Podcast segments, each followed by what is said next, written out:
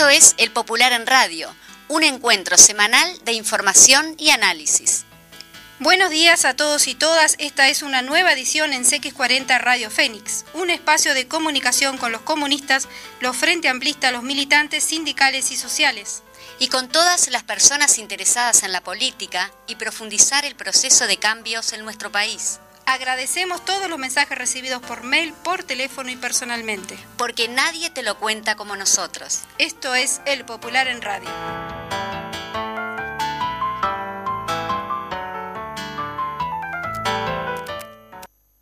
El próximo 5 de diciembre vos decidís el futuro.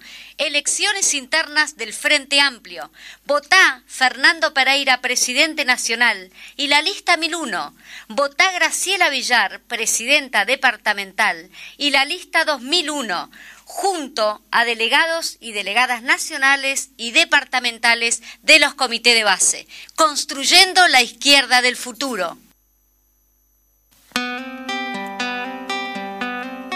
Muy buenos días y aquí estamos nuevamente con una nueva edición del Popular en Radio. Hoy me tocó solita este viernes. Juan Landaco y María José Pedraja no se encuentran. Están haciendo otras tareas, así que aquí les habla Victoria Alfaro para acompañarlos durante una hora de información sobre todo lo que está sucediendo en nuestro país y en el mundo que es muchísimo. Vamos a comenzar por la editorial del semanario de día de hoy, de la edición del día de hoy que se titula Por los derechos y contra los recortes. Este domingo 28 de noviembre se eligen por votación obligatoria y secreta los representantes sociales en el directorio del Banco de Previsión Social. La elección también será una expresión de la opinión de 1.800.000 uruguayas y uruguayos sobre el ajuste implementado por el gobierno de derecha con la ley de urgente consideración como instrumento central en toda la sociedad y en la seguridad social en particular. En nuestro anterior editorial planteábamos cuatro puntos que explican la importancia de estas elecciones. El primero, su dimensión. Hay alrededor de 1.800.000 personas habilitadas para votar, un poco más de un millón de trabajadoras y trabajadores, más de 570.000 jubilados y jubiladas y pensionistas y unas 200.000 empresarias y empresarios. El segundo es que esta elección se suma a las realizadas en el Sindicato Médico del Uruguay, los órganos de cogobierno de la Universidad de la República y los espacios de participación en la educación pública que dejó la LUC como un termómetro de la opinión pública. En todas las elecciones anteriores, las listas que organizó, financió y apoyó el gobierno o sus partidos perdieron. El tercero tiene que ver con ratificar en las urnas, como ya se ha hecho en la calle y cotidianamente, la representatividad de las organizaciones populares, en particular la Organización Nacional de Jubilados y Pensionistas del Uruguay, ONAJPU, y el PIC-CNT, desafiadas por listas vinculadas a un solo Uruguay y el gobierno, que aprovechando los resquicios abiertos por la LUC, intentan a punta de dinero bastardear la representación social en el directorio del BPS. El cuarto es por la trascendencia de la seguridad social, en cualquier circunstancia, pero más en esta, de crisis económica y social agravada por la pandemia. Hoy, a pocas horas de realizarse la elección, queremos concentrarnos en estos dos últimos puntos. Defender la representatividad de las organizaciones populares no es un tema menor. Es clave para enfrentar con éxito la restauración conservadora y el ajuste neoliberal, desde la materialidad y desde la subjetividad. Para el credo neoliberal, la sociedad es un conjunto de individuos aislados y los únicos derechos que les son reconocidos son los inherentes a su condición de consumidores. En esa concepción, las organizaciones populares están de más, molestan.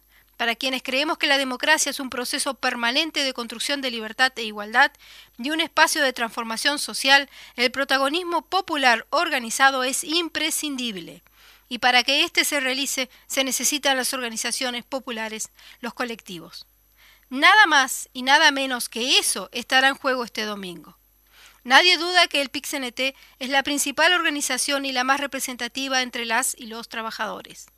Más de medio siglo de unidad, 60 filiales de todos los sectores de la ciudad y el campo, 400.000 afiliados, presencia organizada en los 19 departamentos y un nivel de convocatoria y propuesta que solo un miope o un necio pueden discutir, así lo demuestran.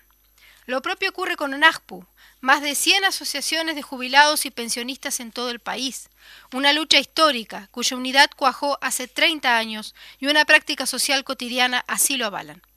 La calle y la vida legitiman en el pasado y en el presente al PIXNT y la UNASPU, pero hay que ratificarlo, una vez más, en las urnas.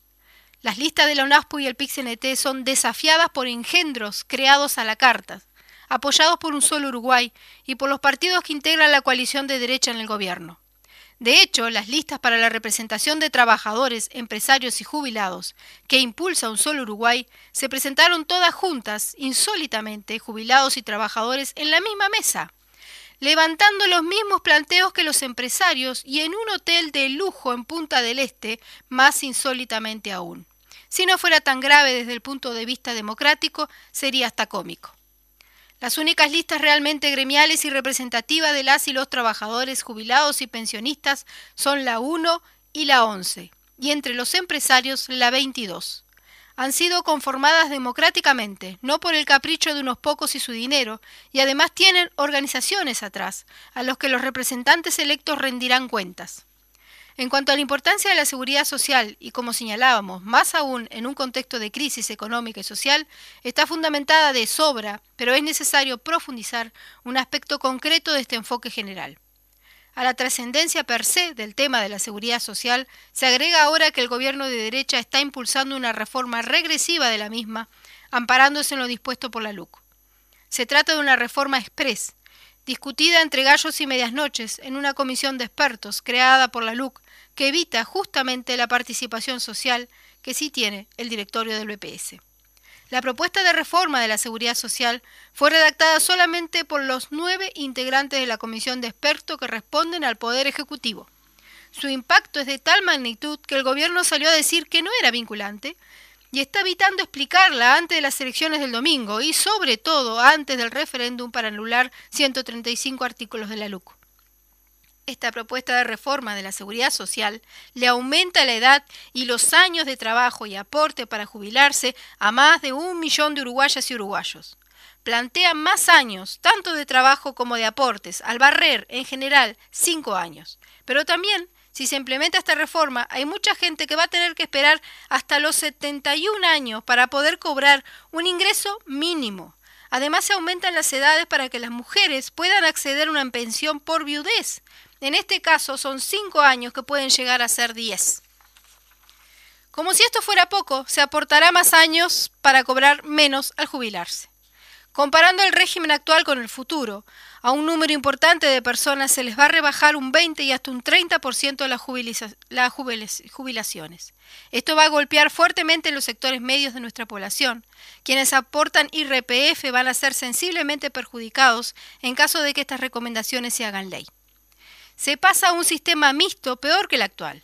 Hay más AFAP pero todas y todos los trabajadores de todas las cajas, y se pasa de aportar a dos fondos como es actualmente a cuatro fondos, aumentando los costos y los riesgos. Las AFAP tienen más instrumentos para cobrar y para recibir sus comisiones, que ya son muy altas. Ahora podrían cobrar a un trabajador la comisión, aunque esté sin trabajar, cobrando del monto acumulado en su cuenta individual. Las únicas listas que representan legítimamente a las y los trabajadores y a las y los jubilados y pensionistas son la lista 1 y la lista 11. Las únicas listas que rechazan la reforma de la seguridad social que impulsa este gobierno y que implica más años de trabajo, más años de aporte, menos jubilaciones y pensiones, más AFAP, menos seguridad y más costos son la lista 1 y la lista 11. Por todo esto, este domingo 28 hay que votar la lista 1 que apoya a la ONAJPU, encabezada por Sisto Amaro, y tiene como lema Voz y voto para tus derechos siempre, para el representante de las y los jubilados y pensionistas. Y hay que votar la lista 11 que apoya al PIXNT. Lleva como primer candidato a Ramón Ruiz y tiene como consigna con la gente que trabaja para representar a las y los trabajadores. Para defender los derechos y contra la reforma y los recortes, por el presente y por el futuro.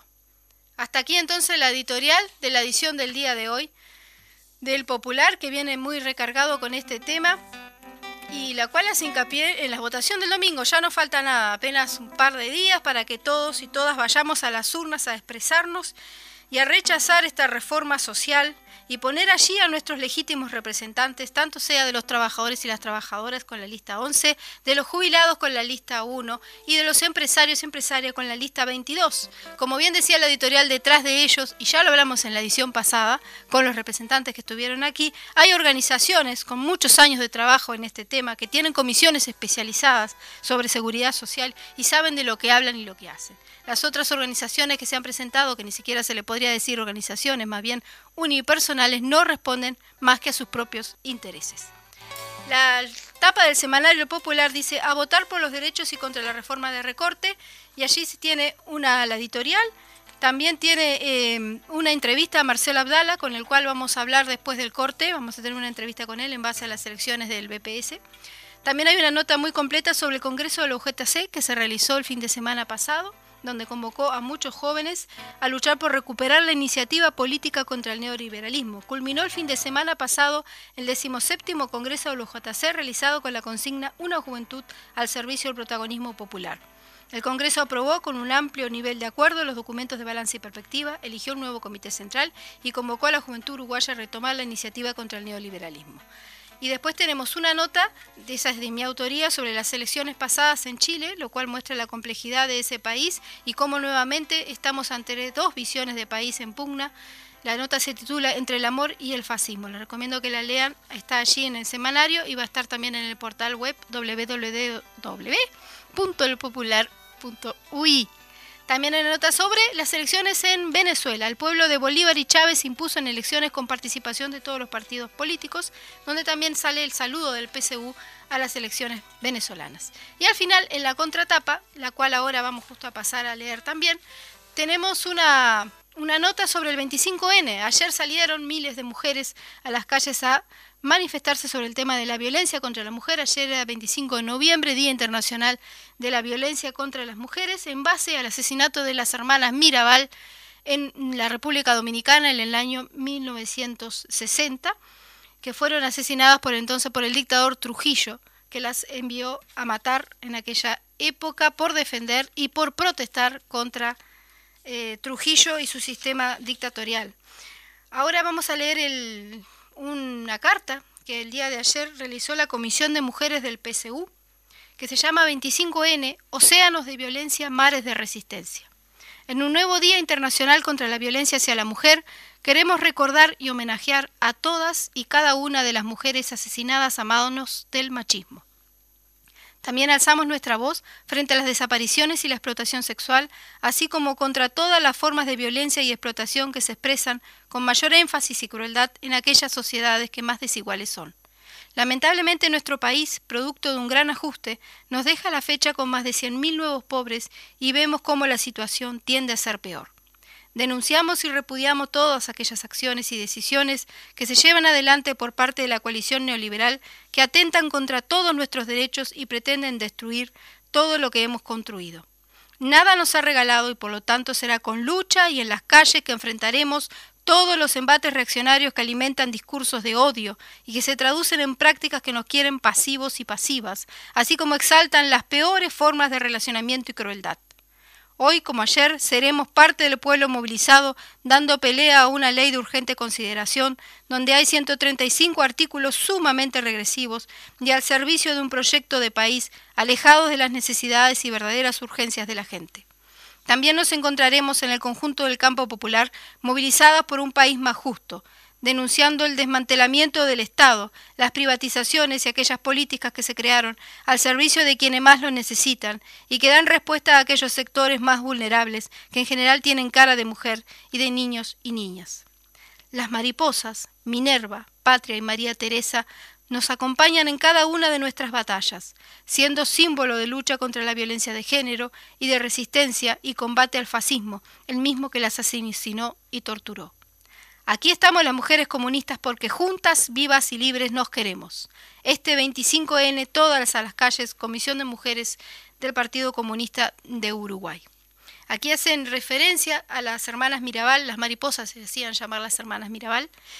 Y queremos recordar que en el día de ayer eh, hubo algunas eh, intervenciones que causó mucho, mucho, mucho ruido en las redes sociales la intervención de la ministra de Vivienda, la señora Irene Moreira, esposa de, eh, de Guido Manini Ríos, quien dijo que habían sido suicidadas y encima se atoró con el agua que había tomado, al decir que las hermanas Mirabel, encima las, las nombró mal, habían sido suicidadas por el gobierno de, em, de Trujillo, lo cual es, es, podemos decir desde acá que por lo menos hay que leer un poco antes de dar una información y informarse un poquito, no cuesta nada agarrar un libro y estudiar antes de hablar sobre las hermanas Mirabal o sobre cualquier tema, mucho más estando en un cargo de gobierno como la ministra de Vivienda. Por lo tanto, bueno, esperemos que, la, la señora Irene Moreira empiece a leer un poco más sobre lo que habla. Vamos ahora a un tema y hablando de leer y estudiar sobre educación, ni más ni menos. ¿eh? Enganchamos un tema con el otro, Federico, que me mira de allá del otro lado. Enganchamos un tema con el otro y falta de educación. ¿Se acuerdan cuando Mujica decía educación, educación, educación? Bueno, aquí le tenemos que decir a Irene Moreira educación, educación y educación. Fundamental. Hay que leer y leer mucho. Si no, no se puede estar en un cargo, en un alto cargo de gobierno siendo ministro sin por lo menos leer algo. Así que, hablando de educación, tenemos una entrevista a José Olivera, secretario general de la Federación Nacional de Profesores de Educación Secundaria, FENAPES, que nos plantea varios temas que están ahora sobre la palestra pública, un gremio que ha sido bastante vilipendiado, que ha sido muy eh, golpeado por todo lo que ha sucedido últimamente y también habla no solo de la educación y sino también de los docentes que fueron sumariados en San José y que incluso ellos se están eh, juntando firmas en contra de la destitución que están promoviendo desde secundaria contra estos docentes en San José, que se han manifestado, y también eh, van a hacer una denuncia entre la OIT mm, sobre, persecución sindical. Escuchamos entonces en las palabras de José Olivera la situación de la educación, sobre todo en secundaria hoy en día.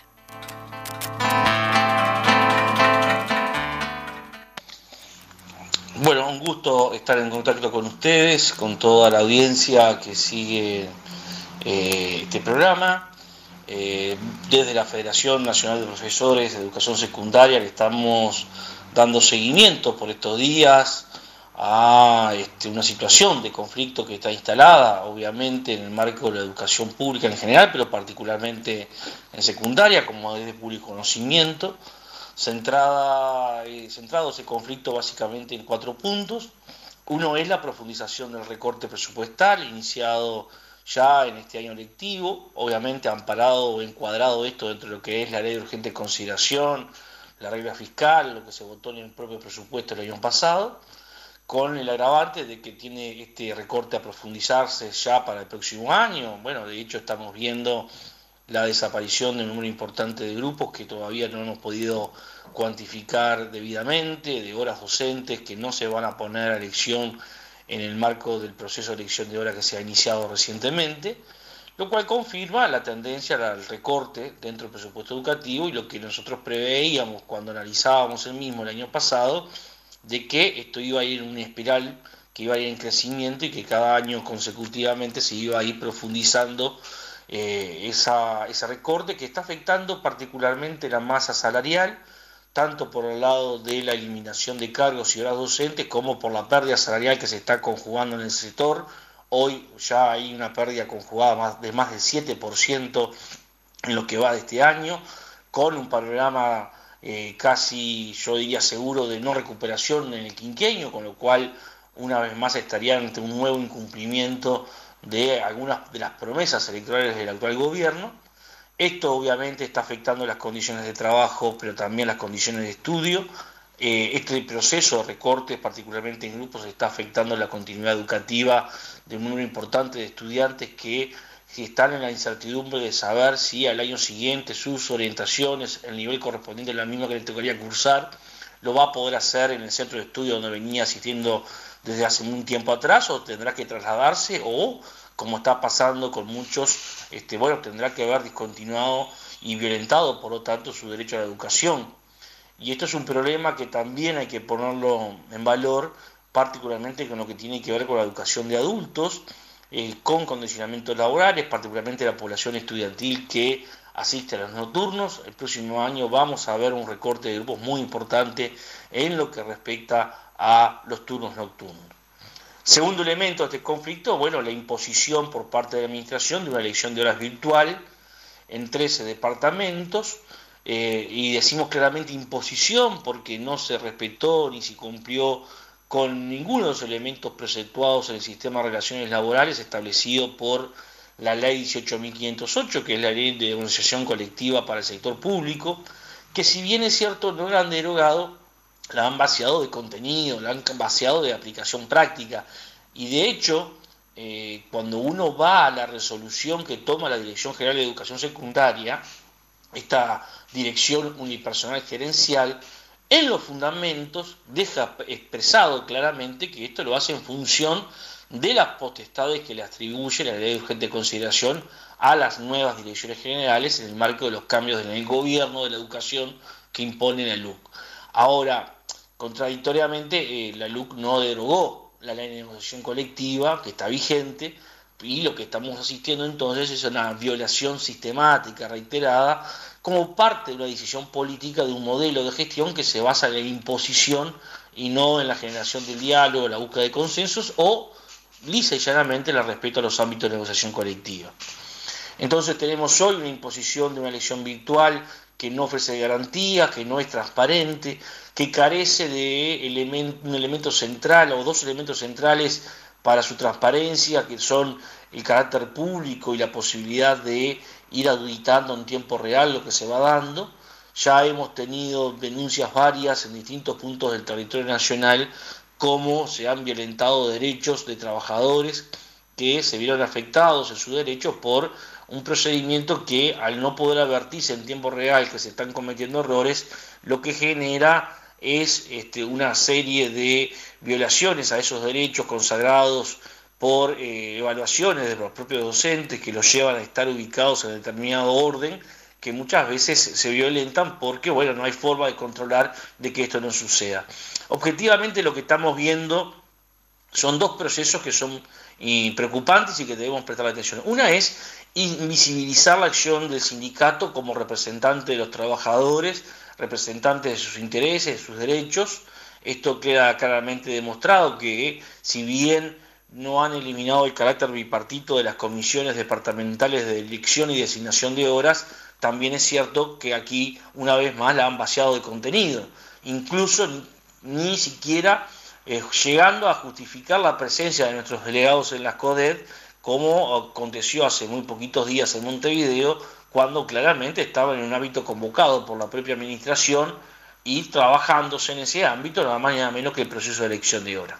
Pero, por otro lado, esto lo que genera objetivamente es una desregulación una cierta flexibilización de los mecanismos que implicaban un proceso de transparencia en términos de la forma de acceso al trabajo, en línea con esta discrecionalidad que plantea la ley de urgente consideración en un futuro estatuto, por ejemplo, darle la posibilidad a los directores de que sean estos los que elijan a su cuerpo docente.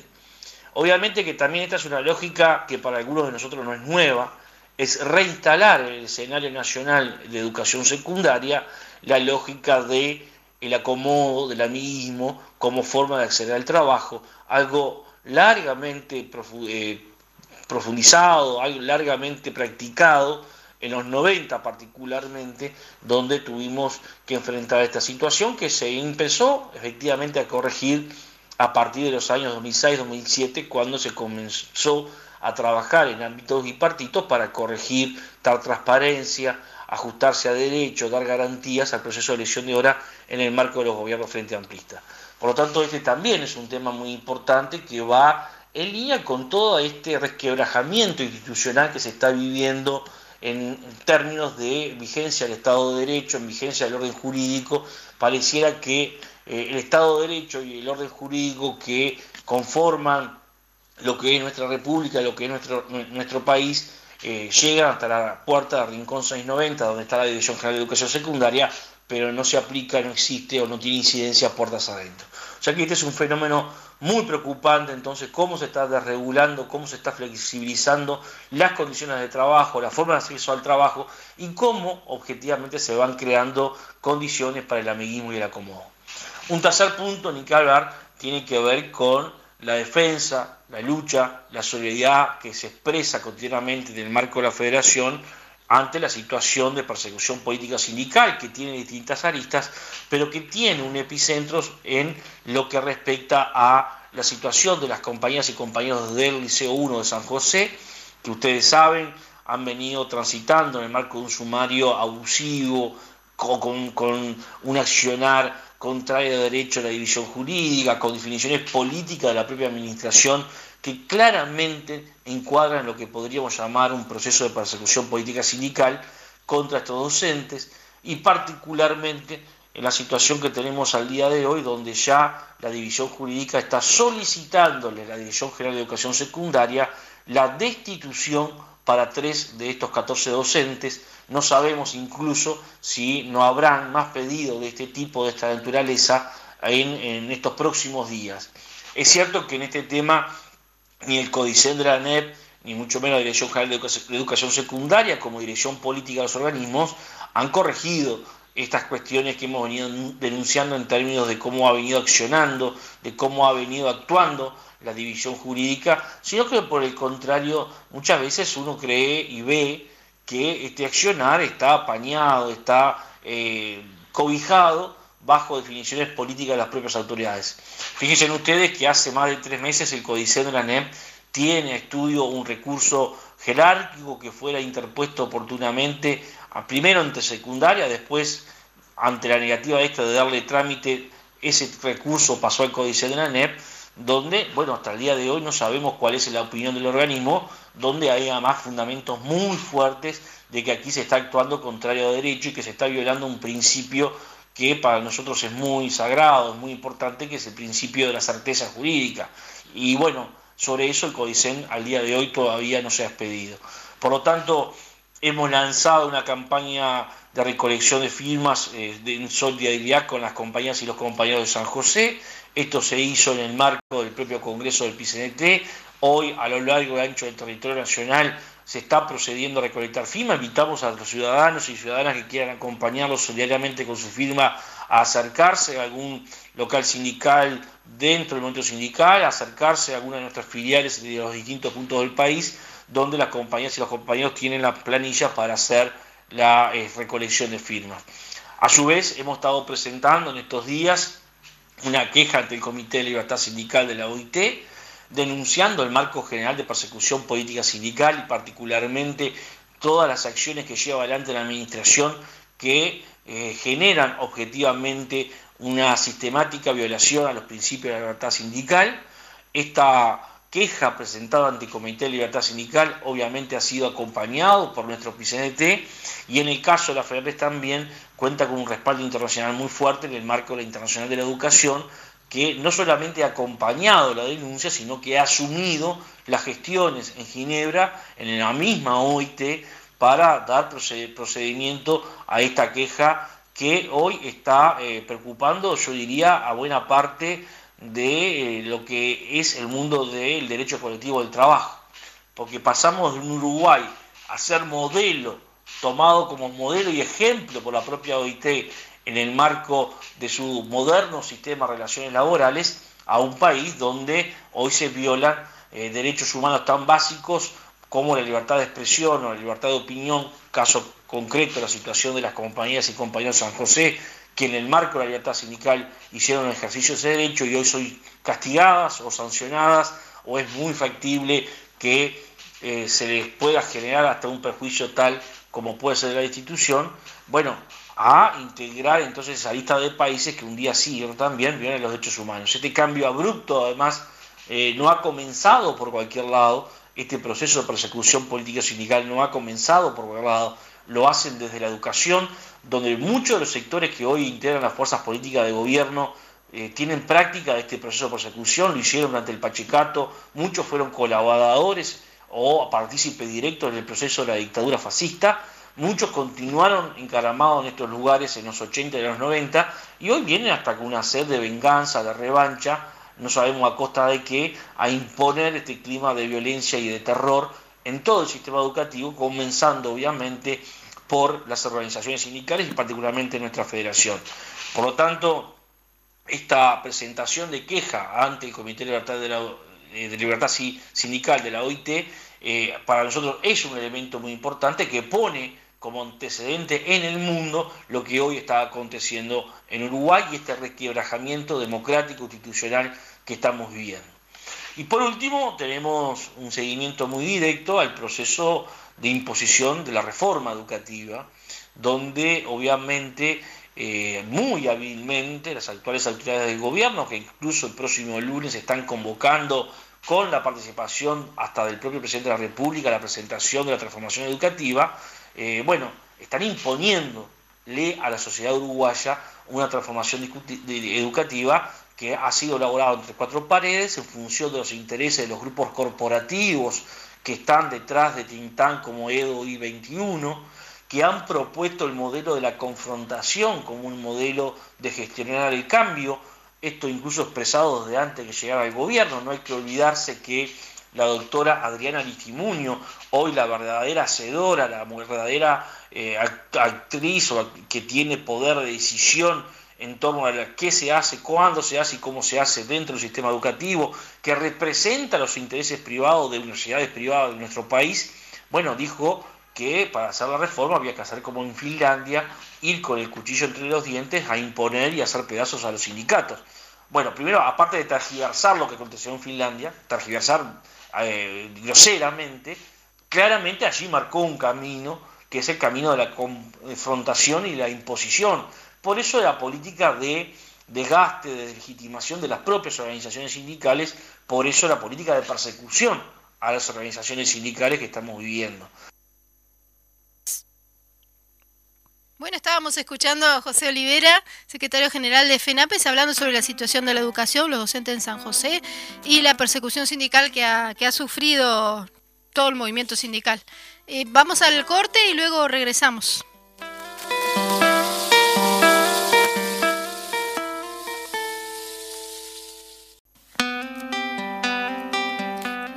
Aquí estamos, quien les habla Victoria Alfaro en el Popular en Radio, como todos los viernes de 12 a 13 horas. Queremos reiterar el celular para que se comuniquen con nosotros, 099, perdón, 092 195855 y el email es elpopularuy.gmail.com. Y tenemos del otro lado del teléfono al presidente, al nuevo presidente del PIXNT, Marcelo Abdala. Bienvenido, Marcelo.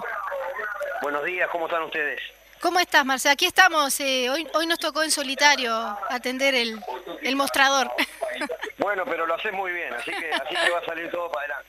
Bueno, muchas gracias, eh, Marcelo. Quería consultarte sobre las elecciones del 28, que hoy estábamos leyendo la editorial del semanario, y cómo se vienen estas elecciones en, en una en una que, esperemos no sea un, demasiado reñida, sino que al revés triunfen con holgada holgadamente nuestras listas, la lista 11 del PIXNT, la lista 1 de la UNASPU, la lista 22 del, sector empresarial. ¿Cuál es tu opinión con respecto a la importancia de estas elecciones y del domingo 28 de noviembre?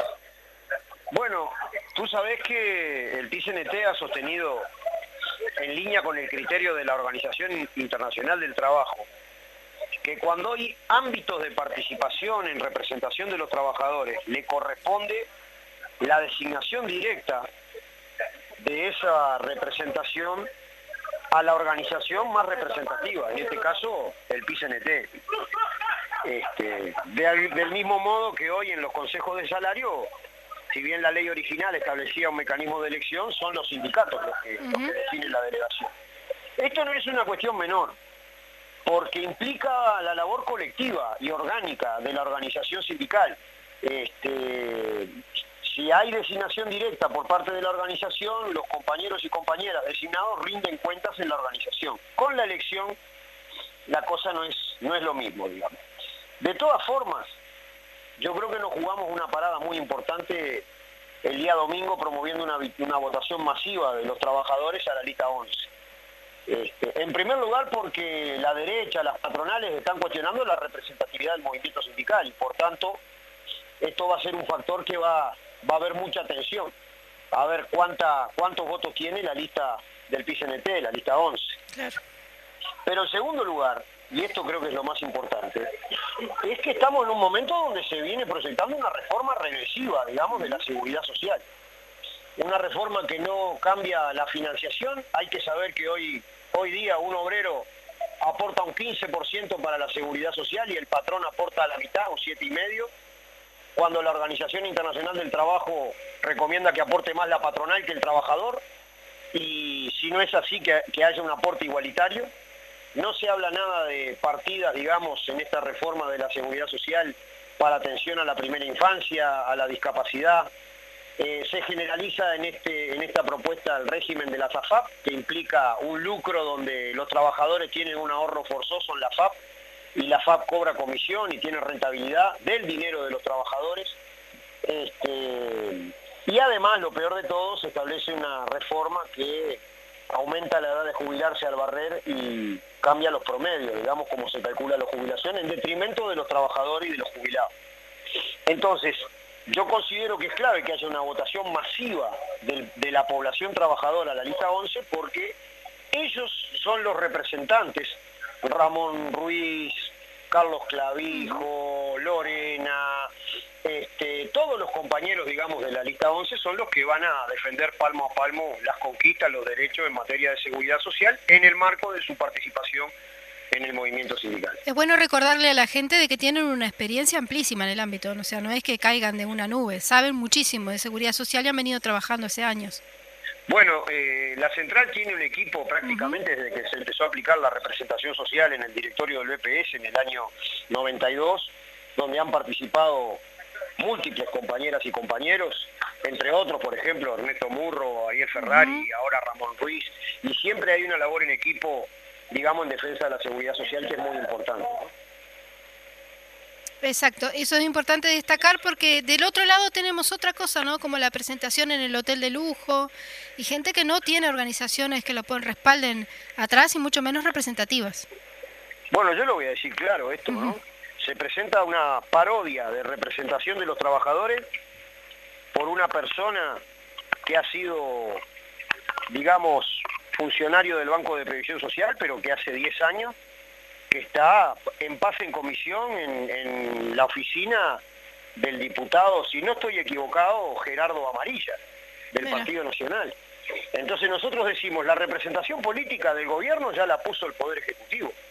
Este, tiene derecho y bueno, hay varios representantes del gobierno en el directorio del BPS. Ahora lo que se eligen son los representantes sociales, no partidarios. Entonces, este, bueno, por eso es que nosotros llamamos a que la gente vote masivamente a la lista 11, porque esta gente hizo el lanzamiento de su lista en el Hotel Conrad de Joy. Este, allí, eh, de alguna manera, hubo una presentación común de la lista de un solo Uruguay, eh, de los patronos, de los jubilados y de los trabajadores. Este, pero esa no es una lista orgánica de los trabajadores, es otra cosa. Sí, eso es bueno destacarlo también, ¿no? ¿Por qué pensás que, que, justo en este momento se hayan presentado este, estas listas? Y bueno, yo creo que las cosas están, digamos, en disputa. Hay una lucha importante entre dos proyectos de país. El movimiento sindical ha hecho su, su planteo el 15 de septiembre con un respaldo muy grande. Juntamos casi 800.000 firmas para que el pueblo decida sobre la derogación de la ley de urgente consideración, los 135 artículos, y esta elección también es, digamos, un campo de, disputa, en este caso ahora en materia de seguridad social, pero sin duda que, tendrá repercusiones en la síntesis que se haga, en la energía que, se ponga y en la energía que quede, para el ya a esta altura notorio referéndum que vamos a estar teniendo cuando la Corte Electoral le ponga fecha. Sí, justo hoy decíamos en, en la editorial del, semanario de que venimos de, unas elecciones donde las listas presentadas o avaladas de alguna forma por el oficialismo han, perdido, ¿no? Tanto en el Sindicato Médico del Uruguay, o sea, es, bueno destacar eso en la, educación. Sindicato Médico del Uruguay, la elección del Codicen de la NEP, que tuvo un amplio respaldo de, de los candidatos de los sindicatos educativos. Ahora es clave esta elección a los representantes sociales en el directorio del BPS, por eso convocamos a que la gente vote a las legítimas organizaciones del orden, ¿no? Los trabajadores es el PCNT, la lista 11. Los jubilados es la UNAFU, la lista 1. Este, y bueno, y también creo que los empresarios tienen una lista que, responde a... sí, la, lista 22. Exacto. Y tenemos 1.800.000 personas habilitadas para votar este domingo. No es poca cosa. No, es una elección bien importante.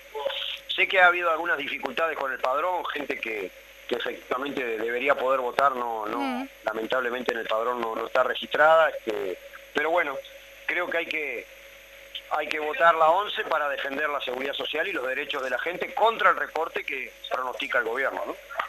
Y en este marco, ¿cómo ves parado al movimiento sindical? Luego de un congreso que unitario, como sucedió la, hace unos días, no más atrás. Bueno, un congreso que definió una orientación de lucha para defender el trabajo, para defender la negociación colectiva, para defender la seguridad social, pero que no solamente está ubicada su estrategia en un plano defensivo, también plantea la necesidad de recrear bríos de una transformación programática hacia un país, hacia una nación, digamos, de desarrollo productivo, donde se diversifique la matriz productiva, se expanda el salario las jubilaciones, la vivienda, la salud y la educación, estos son los derechos del pueblo y se profundice la democracia. Y en un derrotero, digamos que arranca ahora defendiendo las conquistas atacadas por esta política de ajuste y de recorte, pero en la perspectiva de ir a un gran Congreso del Pueblo y retomar la iniciativa programática. En línea con eso, digamos, un fortalecimiento importante de la organización y la elección de una dirección que se está montando, este, yo creo que tenemos orientación como para estar a la altura de las necesidades que nos presenta la historia. Eh, sobre el Congreso del Pueblo, digo, eh, ¿tienen planificado ya alguna alguna fecha o más o menos en qué año? sí, no. Lo primero, lo primero que nada es el referéndum.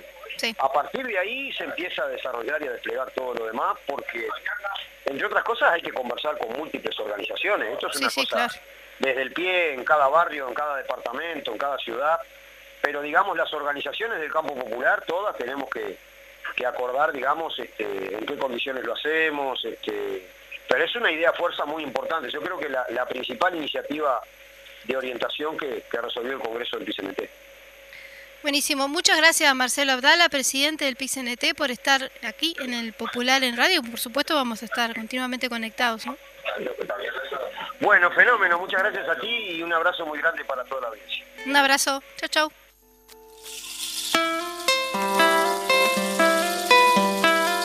Hablábamos entonces con Marcelo Abdala, recientemente electo presidente del PICNT, en el Congreso, en el último Congreso de la organización sindical sobre estas elecciones que se realizarán el domingo que viene. Reiteramos, hay 1.800.000 personas habilitadas para, para ejercer eh, su derecho, de los cuales un millón son trabajadoras y trabajadores, 570.000 jubilados y jubiladas y unos 200.000 empresarias y empresarios. Es un montón de gente, es una de las elecciones más grandes que se está realizando. Y bueno, y también recordar, como lo hacíamos recién, que esta elección viene después de unas muy buenas elecciones en el Sindicato Médico del Uruguay, en los órganos de cogobierno de la Universidad de la República y los espacios de participación en la educación pública. Y ahí estamos también preparando todo para que el año que viene sea el referéndum del sí contra los 35 artículos de la LUC, ni más ni menos.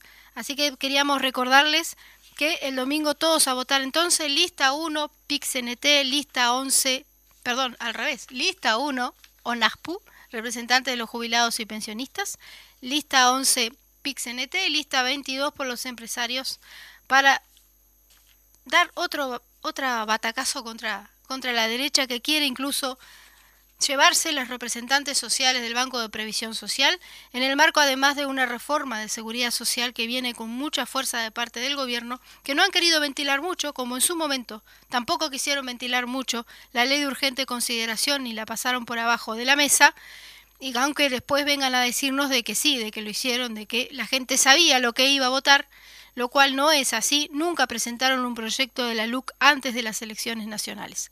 Así que bueno, ahora es momento de ganarles otra vez y volver a recuperar de a poco el país que está bastante vapuleado con una crisis. No nos olvidemos que las ollas continúan funcionando, que es necesaria la solidaridad de todos los uruguayos y las uruguayas. Tampoco olvidemos que hay 100.000 nuevos pobres, los vemos todos los días en la calle, y que de esos 100.000 nuevos pobres la mayoría son mujeres, niños y niñas.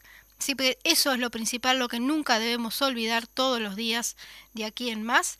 Y tenemos también al representante de la UNASPU que estuvo la... hicieron un acto ayer en la calle, ahí frente a la esplanada del, del, del Banco de Previsión Social. Y estuvo muy bueno el acto, estuvieron todos los representantes, estaba Sisto Amaro, estaba Ariel Ferrari, que estuvo con nosotros el viernes pasado, y allí también estuvieron presentes parte de los candidatos de la lista de la lista de los trabajadores. Y aquí tenemos también eh, con la gente que trabaja, justamente fue lo que la carta que se dio a conocer ayer de Ramón Ruiz, de la lista 11, en la cual el candidato de la lista para representar a las y los trabajadores en el directorio del Banco Previsión Social hizo pública una carta dirigida a los votantes que reproducimos. El domingo 28 te toca votar. Quizás llegues con información y opinión o tal vez aproveches estos días para intentar comprender mejor de qué se tratan las elecciones del BPS. Cada cinco años, cuando elegimos al Gobierno Nacional, le damos al presidente de la República la potestad de elegir a cuatro miembros del directorio del Banco de Previsión Social. Pero ahora te toca a vos elegir a tus representantes, porque la mesa del directorio tiene una silla para tu voz, y eso hace grande al sistema. Quizás hoy parezca tedioso tener la obligación de elegir, pero de tu voto depende que no sea solo el gobierno de turno el que resuelva sobre tus aportes, el que resuelva sobre tu trabajo, sobre tus derechos, sobre las asignaciones familiares, los subsidios o seguros, la edad del retiro o las pensiones. Para captar tu voto, escucharás apelar al odio y a la división. La lista 11, en cambio, se compromete a buscar alternativas, a discutir ideas, a dar pelea para que no pierdas ningún derecho. La lista 11 es un equipo de hombres y mujeres con formación y experiencia en seguridad social. Somos hombres y mujeres trabajadores que representamos a todo el territorio nacional y hemos sido contrapartes fundamentales cuando hubo que construir alternativas para los cincuentones, para las maestras, para que en plena pandemia el BPS sea la diferencia y evitar que miles de personas caigan aún más en la pobreza. La seguridad social debe ser transformada, pero esa transformación tendrá que ser justa, gradual e integral. No puede haber privilegiados mientras los de siempre pagamos con más aporte y más años de trabajo. Se vienen tiempos difíciles. Sobre la mesa hay una propuesta de reforma avalada por el Gobierno, que no contempla la realidad de miles de personas que trabajan. El Gobierno ya tiene sus representantes. Ahora te toca elegir a vos, te toca elegir a tu representante social y al equipo que lo acompañe durante los próximos cinco años. En estas elecciones tenés dos opciones. Por un lado, una gremial agropecuaria, por el otro, un equipo de trabajadores y trabajadoras como vos, que van a defender tus derechos por una seguridad social más universal, justa y humana. Este 28 de noviembre, en las elecciones del BPS, vota la lista 11 con la gente que trabaja. Y firma Ramón Ruiz, candidato de la lista 11 clarísimo el mensaje de la lista 11 para el próximo domingo 28 de noviembre, donde todos podés ingresar a la página web www de la Corte Electoral, donde allí también poniendo tu cédula o tu credencial cívica sabrás dónde te toca votar este domingo. Eh, mucha gente le tocó votar en el mismo lugar que las elecciones, a otra un poco más allá, pero más o menos es por la misma zona donde está tu credencial.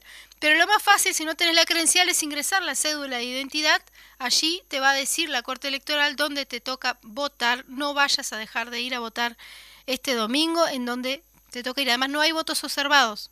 Es bueno recordar que no hay votos observados y hablamos de unas elecciones que son obligatorias. Reiteramos nuestro celular para comunicarse con el programa 092-195855 y el email es elpopularuy.gmail.com. Agradecemos los saludos recibidos hasta el momento de parte de la audiencia y esperamos y le mandamos de aquí también un saludo a Juan y a María José que andan por ahí recorriendo el país. Y también queremos saludar de aquí a los compañeros del taller a Artín y a los compañeros que están por ahí a la vuelta. Un gran abrazo de acá desde en los estudios de Radio Fénix X40 y también les saludo a Federico por acompañarme en el día de hoy. Así que nos vemos en la próxima edición, el próximo viernes de 12 a 13 horas. No se olviden los lunes, la mecha a las 12 horas, los martes voces de Montevideo a las 12 horas, los miércoles a la izquierda late el corazón a las 12 horas y de tarde de 14 a 16 voces del interior. Los jueves Cultura en Casa y el viernes nos vemos otra vez aquí en el Popular en Radio al mediodía y hasta las 13 horas. Un gusto y nos vemos. Besitos.